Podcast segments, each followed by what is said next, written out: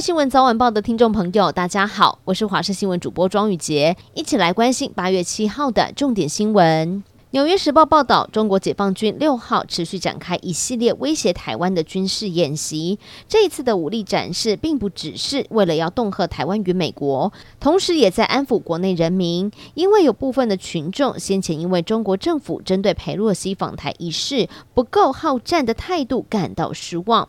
而中共围台实弹演习进入第三天，台湾西南空域对峙的气氛也升高。屏东恒春基地的瑞渊无人机上午一连两出动升空，疑似与中共的无人机在台湾的西南空域周旋对峙。新冠病毒的疫情持续肆虐全球，中国竟然又发现有动物传人的新病毒。权威医疗期刊 NEJM 在八月四号刊文指出，这个病毒的名称为“狼爷”。而且可以诱发致死性的疾病。医师杜承哲在脸书发文表示，在山东、河南发现了一种新的可以感染人类的动物源性病毒。研究人员密切追踪其中的九例的家人和密切接触者，并没有出现人传人的证据。但是研究人员认为还没有办法下结论。目前只要是密切注意后续的研究结果，尤其是否会发展成为人传人，暂时应该就足够了。希望病毒不要获得新的能力。环保署规定，各地方政府必须在二零二四年十二月三十一号之前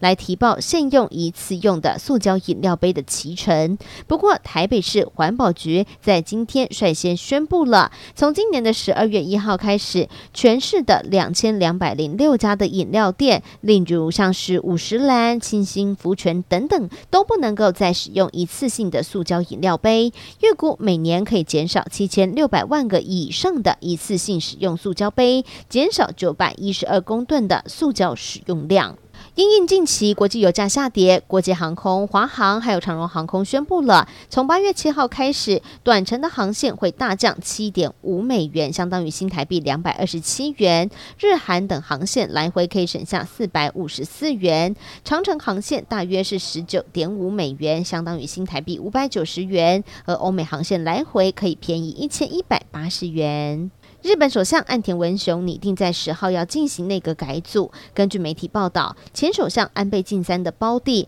防卫大臣岸信夫也很有可能因为健康的因素而卸除职务。那么报道中也表示，下周将会进行的内阁改组会聚焦于台湾的情势、COVID-19 的疫情以及高物价，还有经济政策等等的相关议题。因此认为需要尽快的开始新的体制。今天是二十四节气的立秋，气象专家吴德荣表示，以各国的模式来显示，周一到周三热带扰动会逐渐发展成为台风，而东南部地区、恒春半岛因为热带扰动的外围水汽会有局部的阵雨，山区、桃园以南还有平地的地方会有局部的雷阵雨，有较大的雨势。而另外在立秋适合吃养肺润肺的食物，包括像是莲藕、百合、银耳、木耳、山药。胡萝卜、豆腐等等都是不错的选择。